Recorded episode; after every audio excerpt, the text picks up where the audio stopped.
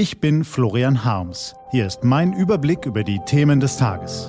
T-Online Tagesanbruch. Was heute wichtig ist, Dienstag, 29. Juni 2021. Showdown in Wembley. Um heute Abend zu siegen, braucht England einen Typen wie 1966 Jeff Hurst und Deutschland einen wie 1996 Oliver Bierhoff. Gelesen von Til Schäbitz.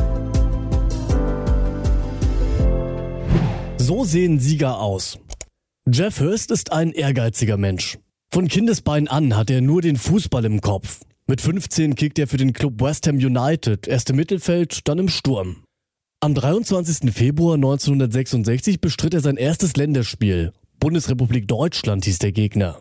Nur fünf Monate später stand er mit der englischen Nationalmannschaft in London im Finale der Weltmeisterschaft, wieder gegen Deutschland.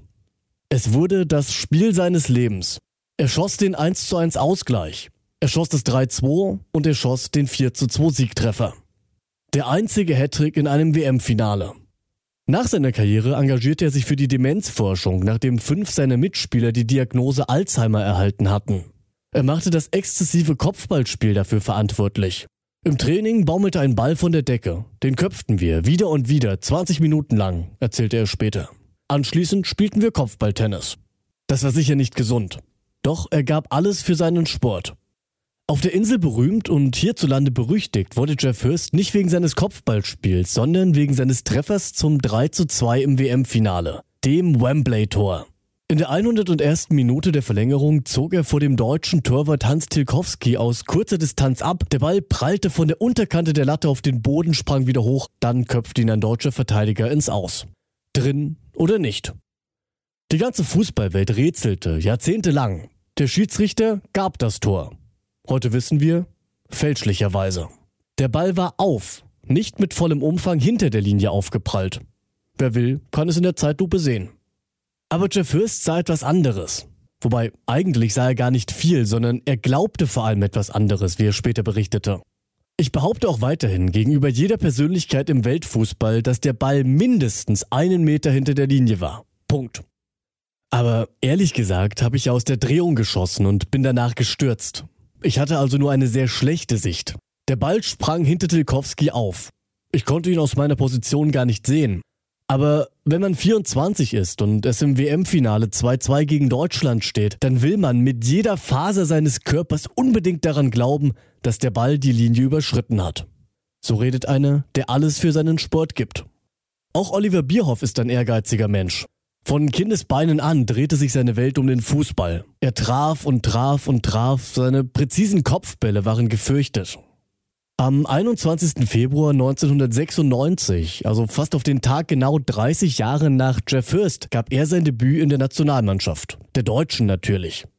Nur vier Monate später stand er im Finale der Europameisterschaft. Auch hier war es das Wembley Stadion in London. Die Mannschaft war geschwächt. Kohler, Freund, Basler und Bobic verletzt, Möller und Reuter wegen gelber Karten gesperrt. Der Gegner Tschechien spielte stark auf, aber keine vier Minuten nach seiner Einwechslung köpfte Oliver Bierhoff das 1 zu 1 Ausgleichstor. Dann die Verlängerung und gleich zu Beginn lange Helmer Flanke, Klinsmann bedient Bierhoff, der mit dem Rücken zum Tor steht, trotzdem schießt, der tschechische Torwart klatscht den Ball nur ab und der kullert irgendwie in den Kasten.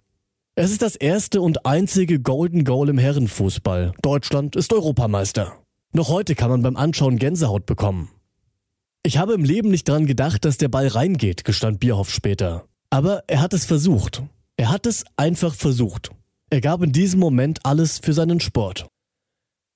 Jeff Hurst und Oliver Bierhoff, zwei Stürmer, die im Abstand von 30 Jahren jeweils mit einem außergewöhnlichen Tor ein Finale entschieden haben. Unterschiedliche Spielertypen, aber eins hatten sie gemeinsam. Den unbedingten Willen, die Pille im Kasten zu versenken. Und falls Sie sich nun fragen, warum ich Ihnen all diese Details aus der Fußballhistorie heute Morgen auftische, füge ich noch diesen Gedanken hinzu. Womöglich ist es genau so ein Spieler, der das Achtelfinale heute Abend im neuen Wembley Stadion entscheiden kann. England gegen Deutschland, der Klassiker. Das verspricht Energie, Tempo, Spannung.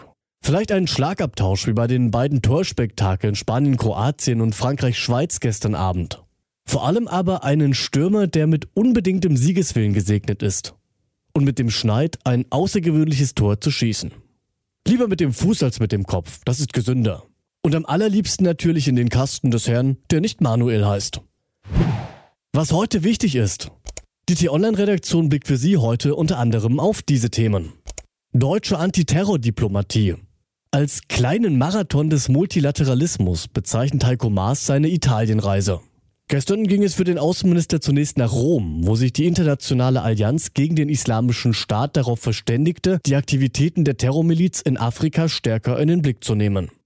Heute nimmt der deutsche Chefdiplomat am Treffen der Außen- und Entwicklungsminister der G20-Staaten im süditalienischen Matera teil. Dabei stehen die Corona-Pandemie, der Klimaschutz, der Handel und nochmals die jüngsten Entwicklungen in Nordafrika auf der Agenda. Und Gedenken an das Grauen. Das Pogrom an den Juden von Iashi, verübt vor 80 Jahren. Am Morgen des 29. Juni 1941 durchkämmten Soldaten die Straßen des jüdischen Viertels, hämmerten an die Türen, brüllten alle Judenmänner raus. Deutsche Offiziere und SS-Mitglieder halfen beim staatlich organisierten Massaker. Am nächsten Tag wurden mehrere tausend Menschen in Züge gepfercht und deportiert. Insgesamt starben mindestens 13.000 Juden. Es war der Auftakt zum Holocaust in Rumänien. Diese und andere Nachrichten, Analysen, Interviews und Kolumnen gibt's den ganzen Tag auf t-online.de. Das war der T-Online-Tagesanbruch vom 29. Juni 2021. Produziert vom Online-Radio- und Podcast-Anbieter Detektor FM. Immer um kurz nach sechs am Morgen zum Start in den Tag. Ich wünsche Ihnen einen frohen Tag. Ihr Florian Harms.